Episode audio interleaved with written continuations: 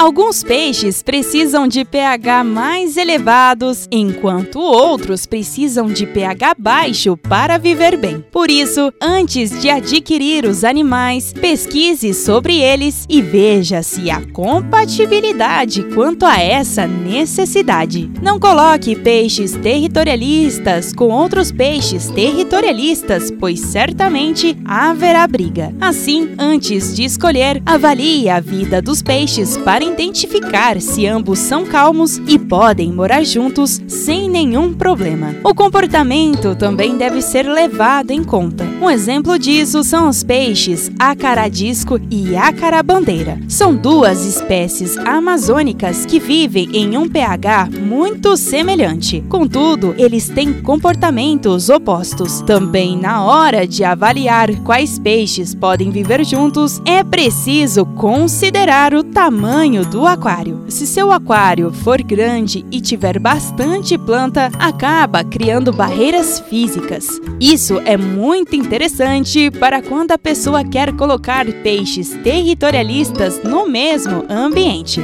Quanto maior e com mais acessórios, menor a briga. Por isso, na hora de escolher os peixes, até mesmo a decoração do aquário deve ser considerada. Eu sou Isabela Machado e a gente volta a se falar no próximo Momento Pet.